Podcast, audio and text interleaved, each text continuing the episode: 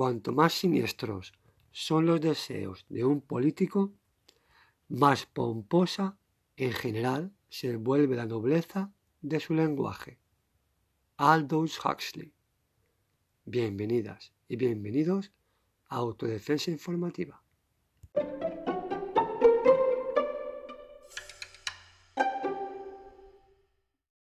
Hola, si recordáis, en el último capítulo tratamos el tema de Cambridge Analytica y su forma de invadir nuestra privacidad para sacar beneficio.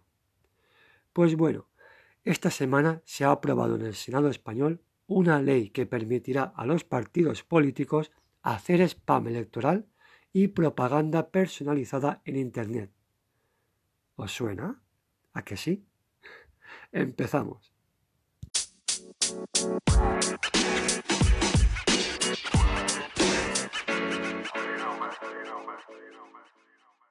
La ley fue aprobada con los votos de PP, PSOE y Ciudadanos, para que os acordéis de ellos cuando os hartéis de verlos en vuestro móvil. Y sí, es la legalización del Cambridge Analytica español.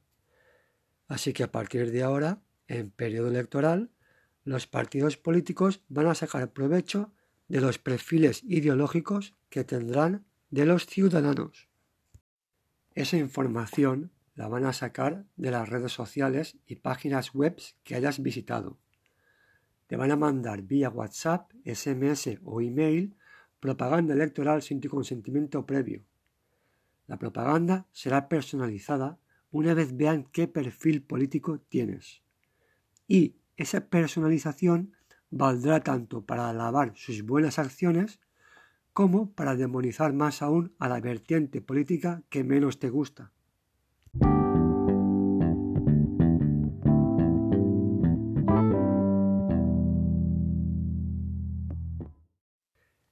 Este tipo de prácticas en realidad está prohibida para las empresas y comunicaciones comerciales pero los partidos políticos han incluido una excepción en la ley para poder llevarla a cabo en la campaña electoral.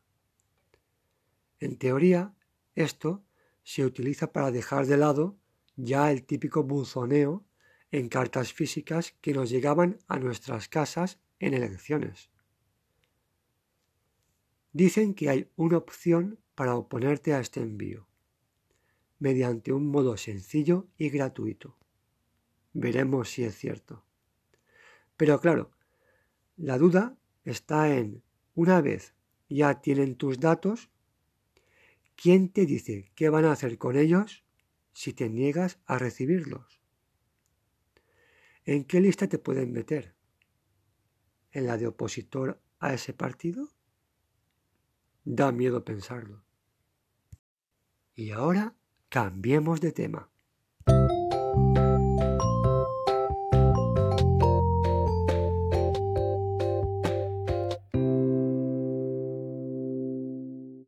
Una cosa que siempre me ha llamado la atención es cómo la gente, pese a ver que sus partidos políticos, por ejemplo, les están manipulando, engañando y robando, siguen votándoles.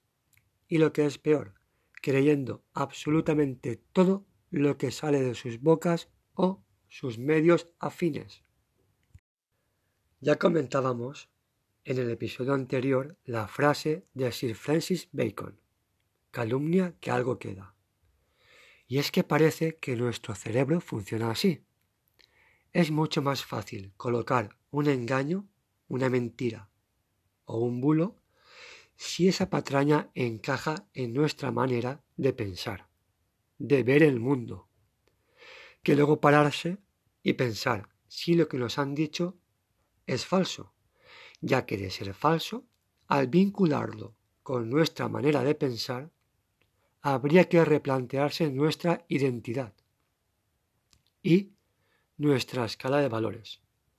Pensar que si esa vez nos la han colado, ¿Cuántas más esas personas en las que confiábamos nos la habrán colado? Por eso nos cuesta tanto cambiar de opinión, porque es más que una simple opinión, es una filosofía de vida, nuestra realidad cotidiana.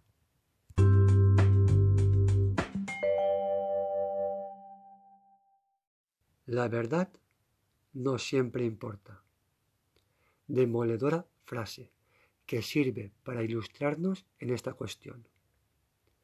Un votante del Partido Popular, por ejemplo, no es tonto, no está ciego ni sordo, sabe lo que es su partido, sabe lo que ha hecho, es plenamente consciente. Pero es más fácil obviar la verdad que reconocer que votan a ladrones y por lo tanto reconocer que están de acuerdo con eso. Es más fácil tragarse la píldora de la mentira que lancen sus representantes en los medios que pararse a reconocer que con sus votos son partícipes de lo que ha hecho su partido. Una huida hacia adelante. La gente tiene una visión del mundo y va a defenderla. Va descartando datos y recogiendo otros según le conviene, para que encaje en su modelo de pensamiento y de lo que es el mundo. Si viéramos una vaca volando, pensaremos enseguida que hay truco, ¿no? ¿Cómo nos va a fallar la gravedad? Imposible. Descartado.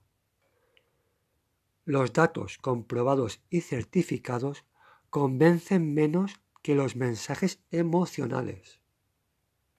En España, por ejemplo, siempre ha convencido más un buen grito que toda una argumentación bien construida y respaldada con hechos. Un líder carismático con un público entregado lo tiene muy fácil. No tiene que convencer a nadie, solo lanzar el mensaje para que sus adeptos se encarguen de distribuirlo y defenderlo, porque su identidad está en juego. ¿Se puede hacer algo para solucionar esto? Por lo visto, nuestro cerebro no es tan perfecto como pensábamos y tiene ciertas brechas que el político interesado va a saber explotar.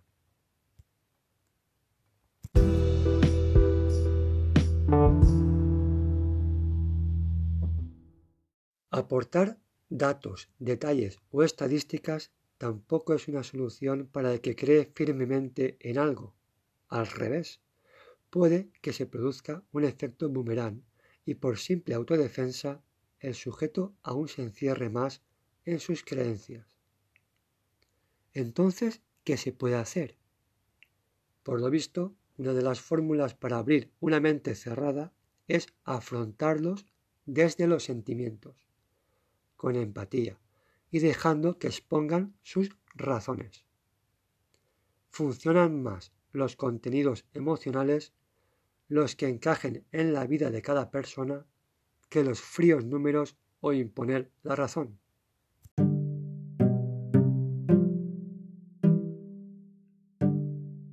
Y bueno, con este consejito, para cuando habléis con vuestro cuñado, me despido hasta el próximo capítulo. Hasta luego. Adiós.